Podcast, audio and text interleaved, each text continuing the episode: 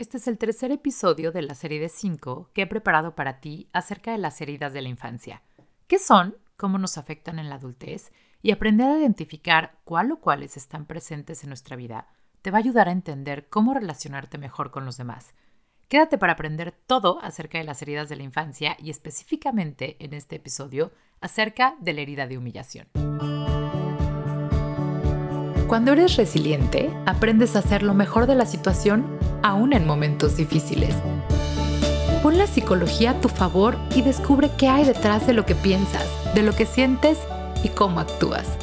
Soy Fab Gámez y esto es Actitud Resiliente.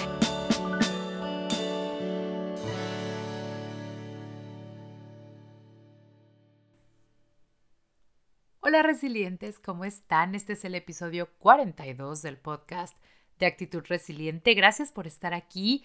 Y en esta serie que creamos acerca de las heridas de la infancia, hoy nos toca hablar acerca de la herida de humillación. Yo no sé si podría pensar en un peor sentimiento que este concepto de humillación, este, esta idea de sentirte humillado, de sentirte vulnerable y lo que hace que te sientas menos también.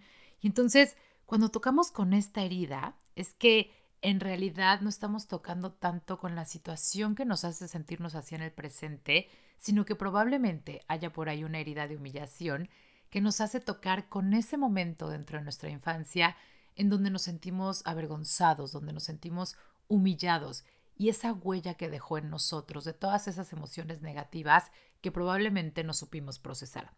Es por eso que hoy vamos a hablar acerca de la herida de humillación cómo son las personas que presentan o actúan en su adultez o en alguna situación en específico desde esta herida de humillación.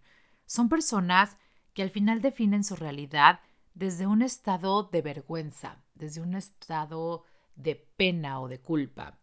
Eh, digamos que vivieron en la infancia situaciones de discriminación, racismo, desigualdad y esas mismas situaciones los marcaron en cuanto a su percepción acerca de la realidad es probable que vengan de familias muy rígidas, de este tipo de familias con creencias muy definidas, a lo mejor de religión, de sociedad, de estatus, y entonces la personalidad de estas personas las hizo sentirse rechazadas o humilladas por parte de todo o algunas personas de su sistema familiar.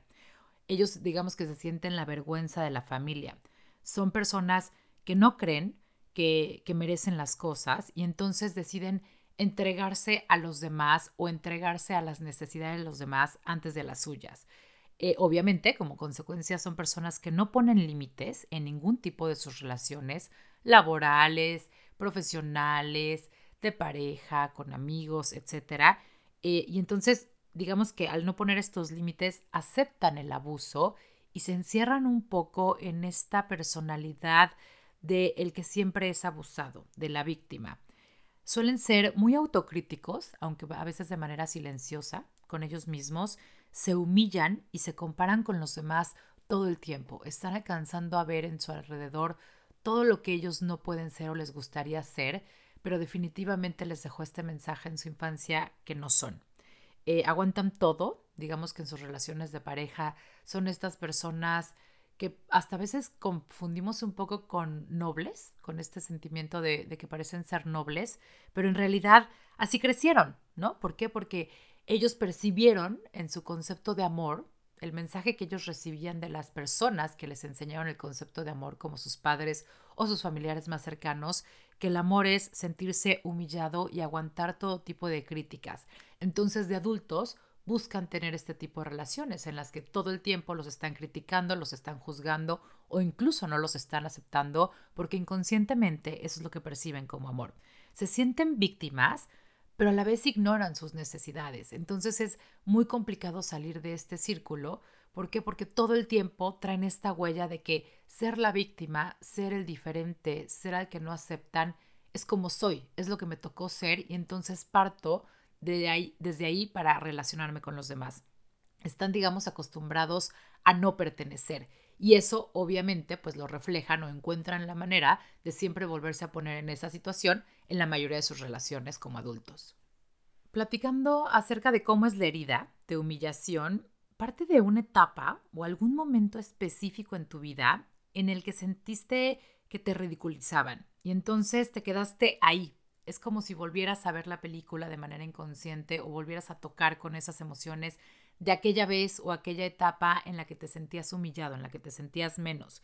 Son personas que vivieron en un ambiente en el que eh, predominaba la vergüenza. Entonces, a lo mejor era vergüenza de sí mismos o vergüenza del lugar en el que vivían o del lugar del que venían o del ambiente o del tipo de familia al que pertenecen y eso les da mucha vergüenza con el entorno. Entonces, creen que no merecen, hay demasiada culpa en estas creencias que tienen acerca de lo que son, de lo que valen y sienten poca libertad. Conectan mucho también con la herida de injusticia, de la cual vamos a platicar más adelante, pero son personas que a lo mejor vivieron eh, experiencias de ser parte de una familia muy disfuncional y eso les generaba un sentido de humillación ante la sociedad. O tal vez son personas que vivieron eh, familias con muchas adicciones o familiares que tenían adicciones y entonces eso les genera una vergüenza ante el mundo. O tal vez eh, familias con mucha violencia, casos de abusos sexuales en la niñez, en fin. Este tipo de patrones en donde incluso las personas con diferentes eh, preferencias sexuales tienden mucho a caer en esta herida de humillación porque no se sintieron aceptados, al contrario, se sintieron rechazados por su sistema familiar. A lo mejor son estas familias que guardan muchísimos secretos a lo largo de los años, son estos famosos temas tabús de los que no hablamos. ¿Por qué? Porque la persona, como te enseñaron que no eres suficiente, que como eres no vales, que así no perteneces, te sientes humillado todo el tiempo y sientes que tienes que callar lo que eres, en lo que crees, lo que piensas. ¿Por qué? Porque solo así vas a poder ser aceptado, tratando de ser alguien que no eres. Eh, acuérdate que en los otros episodios hemos hablado acerca de qué características físicas no son ley, pero sí podríamos encontrar dentro de esta eh, manifestación de las heridas de la infancia. Y hablando específicamente acerca de la herida de la humillación, en cuanto a la parte física, son personas que manifiestan normalmente problemas lumbares, problemas de espalda, ¿Por qué? Porque imagínate esta enorme carga que vienen pues trabajando y, ahora sí que cargando encima tantos años. Entonces eso se manifiesta somatizando con dolores de espalda. ¿Por qué? Porque es un peso muy grande el que traes encima. Son cuerpos flácidos y rodeados de grasa que desarrollaron como mecanismo de defensa y protección de manera inconsciente hacia el exterior. Pero ¿qué pasa con estas personas que actúan desde la herida de humillación? Son personas que desarrollan conductas de autocastigo. Fíjate, si, crees que estás cayendo, que si estás tocando con esta herida de humillación, fíjate en ese tipo de conductas autodestructivas que tienes, ¿no? O, o, comportamientos compulsivos. A veces hay etapas en las que a lo mejor gastas de más o incluso comes de más y tu relación con la comida cambia o incluso tienes un abuso de sustancias. Es probable que en estos momentos de vida estés tocando con esta herida de humillación y tratas de compensarlo eh, por medio de estas conductas compulsivas. Eh, son personas que tienden a tener relaciones de poca libertad con su madre, por ejemplo. Es, es esta madre que está encima aun cuando tú estás ya de adulto, porque te está diciendo cómo debes de ser, cómo debes de comportarte, te está recordando todo el tiempo, aunque sea de manera inconsciente y con mensajes ahí medio ocultos, que no eres suficiente tal y como eres, entonces te tienes que comportar y tienes que ser tal o cual cosa para que entonces quepas dentro de la familia y de la sociedad. Esto genera que sean personas que tengan mucho enojo guardado y que obviamente al reprimirlo se castigan con tal de, de no expresarlo. Entonces al castigarlo, como se castigan? Pues se sacrifican por otros, están siempre al pendiente de otros, prefieren satisfacer las necesidades de otros antes que las suyas otro tipo de conductas destructivas que podemos encontrar en las personas que están conectando con su herida de humillación son personas que se descuidan mucho. Por ejemplo, casi no duermen, descansan muy poco, se abandonan de manera mental, emocional y física porque sus necesidades nunca han sido prioridad. ¿Por qué? Pues porque no son válidas, o al menos esa es la idea que traen en la mente, y tienen creencias como que no pertenecen, como que todo lo que hacen y piensan están mal, como que no merecen entonces, esta idea de tenerme que callar lo que soy y esta idea de no poder sacar mi enojo, ¿cómo la voy a sacar? Complaciendo a los demás y con conductas autodestructivas que manifiestan este enojo y este castigo que debo recibir hacia mí mismo, ¿no? Eh, son personas que pueden ser conscientes de sus capacidades, no necesariamente se saben malos o se creen menos, a veces pueden estar conscientes de sus capacidades, pero no se las permiten por este mensaje que recibieron en la infancia de que no se las pueden permitir, porque al permitírselas no pertenecen. ¿Y qué ser humano no quiere pertenecer a un grupo, a una familia o a una sociedad? En cuanto a la parte emocional, se les dificulta expresar sus emociones, obviamente. ¿Por qué? Porque aprendieron que en el momento en el que eh, los expresan, pues obviamente están mal y pueden ser juzgados. Entonces no se van a poner en una posición en la que puedan estar vulnerables. Viven normalmente en la tristeza y en el desamor, con estas ideas de que como no merezco y como así no merezco ser amado, pues tengo que vivir en el desamor, en la, en la soledad. Eh, se compran responsabilidades emocionales de otros. ¿Por qué? Porque prefieren hacerse responsables emocionalmente de los otros de ellos mismos. Y entonces a veces no les toca, ¿no? O más bien nunca les toca hacerse responsables de las emociones de los demás, pero es más fácil ese camino que hacerse responsable de las propias mismas. Se sienten en deuda con los demás sin saber por qué, porque es esta herida hablando de que no eres suficiente, de que le debes al mundo, de que como eres no está bien y entonces tienes que compensarlo o repararlo. Y aunque mueren por mostrarse tal y como son, porque a veces lo tienen muy claro, no se atreven, no se atreven porque es regresar a esta parte en donde pueden sentir vergüenza, en donde se pueden sentir humillados y por supuesto duele y por supuesto pues no se van a atrever. Si tú, eh, por ejemplo, vives desde tu herida de humillación o tuviste papás que vivieron desde su herida de humillación, es probable que lo pases a tus hijos.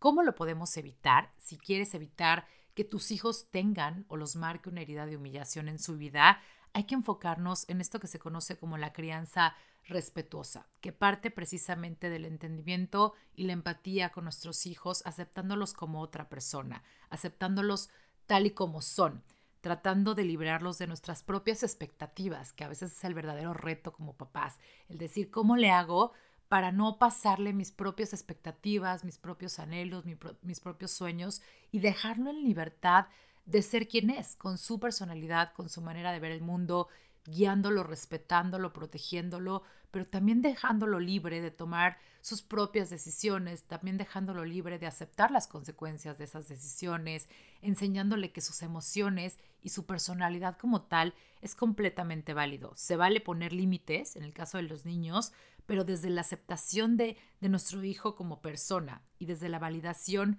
de quién es como ser humano, tratando de ser empático hacia ellos, pero también entendiendo que van a tener una manera de pensar y que aunque hay límites y reglas en mi casa, se vale que sean así. En el momento en el que nosotros aceptamos a nuestros hijos tales y como son, es muy probable que estemos, digamos que evitando que tengan esta herida de humillación, que no se sientan avergonzados de lo que son, de lo que piensan, de lo que sienten. Esta validación y reconocimiento de sus emociones es sumamente importante. Y si tú ya ubicaste que a lo mejor hay algunos momentos, algunas situaciones o algunas relaciones, incluso que en la adultez tratas desde una posible herida de humillación, ¿qué podríamos empezar a trabajar? Te recomiendo que empieces a trabajar primero en el perdón, hacia los que te humillaron o te avergonzaron. Si tienes ubicado ese momento de vida en el que te sentiste humillado o avergonzado y que te marcó, trabaja en el perdón hacia esas personas que te hicieron sentir así. De nada te sirve ese rencor que estás guardando porque no te va a dejar avanzar. También aprender a trabajar en reconocer lo digno y valioso que eres para trabajarlo con otros. Los demás no van a alcanzar a reconocer algo que tú mismo no reconoces dentro de ti. Eh, aprender a ver por tu bienestar, tanto físico, emocional, mental, en poner esas necesidades como prioridad, porque como cualquier ser humano mereces ver por ti y nadie más va a ver por ti más que tú. Empezar por ahí es muy importante. Trabajar en tu desapego a las expectativas de los demás. Qué cansado es vivir una vida en la que estás tratando de cumplir las expectativas de los demás. Y la realidad es que jamás vas a hacerlos felices. Jamás vas a terminar de pertenecer en un grupo, en una familia o en una sociedad en la que los estándares no tienen nada que ver contigo. Sentirte en libertad de poderte expresar, de poder ser, es lo más importante. Recordarte que eres valioso tal y como eres y que estás también en tu derecho de, sentar, de sentir, de pensar y de actuar tal y como eres. No comprarte el papel de víctima, muy importante, y trabajar en tu resiliencia. Identificar y trabajar tu autocrítica. Se vale voltear a ver para adentro, se vale ver dónde nos equivocamos, cómo nos gustaría ser mejores, pero también encontrar ese punto de equilibrio en nuestra autocrítica, decir qué tanto nuestra autocrítica viene de verdad de lo que nosotros queremos cambiar y ser y qué otra parte viene de lo que los demás están esperando que seamos y qué tanto daño nos está haciendo. Acuérdate que una de las partes más importantes a trabajar cuando estamos tocando con una herida de humillación es precisamente la de poner atención a estos hábitos autodestructivos de los que platicábamos hace rato, ¿no? ¿Qué conductas tenemos a veces que son saboteadoras, que son autodestructivas y que nos están hablando de un dolor más grande, de a lo mejor un enojo que estamos eh, reprimiendo desde hace mucho tiempo? Ahí te lo dejo de tarea por si lo quieres reflexionar, por si quieres hacer un trabajo de introspección y tratar de entender muchas veces de dónde vienen estos comportamientos. Gracias por estar aquí. Ya vamos a la mitad de esta serie de eh, heridas de la infancia que nos están ayudando a entender muchas veces de dónde vienen estos comportamientos que, a veces salen de manera inconsciente y que probablemente nos guste cambiar. Acuérdate que cualquier duda me puedes mandar un mail a info actitud resiliente.com. Si no, nos vemos en Instagram en la cuenta de actitud-resiliente o en Facebook de igual manera. Gracias por estar aquí, seguimos en contacto, pero sobre todo gracias por tú también hacer siempre lo mejor de la situación. Nos escuchamos pronto.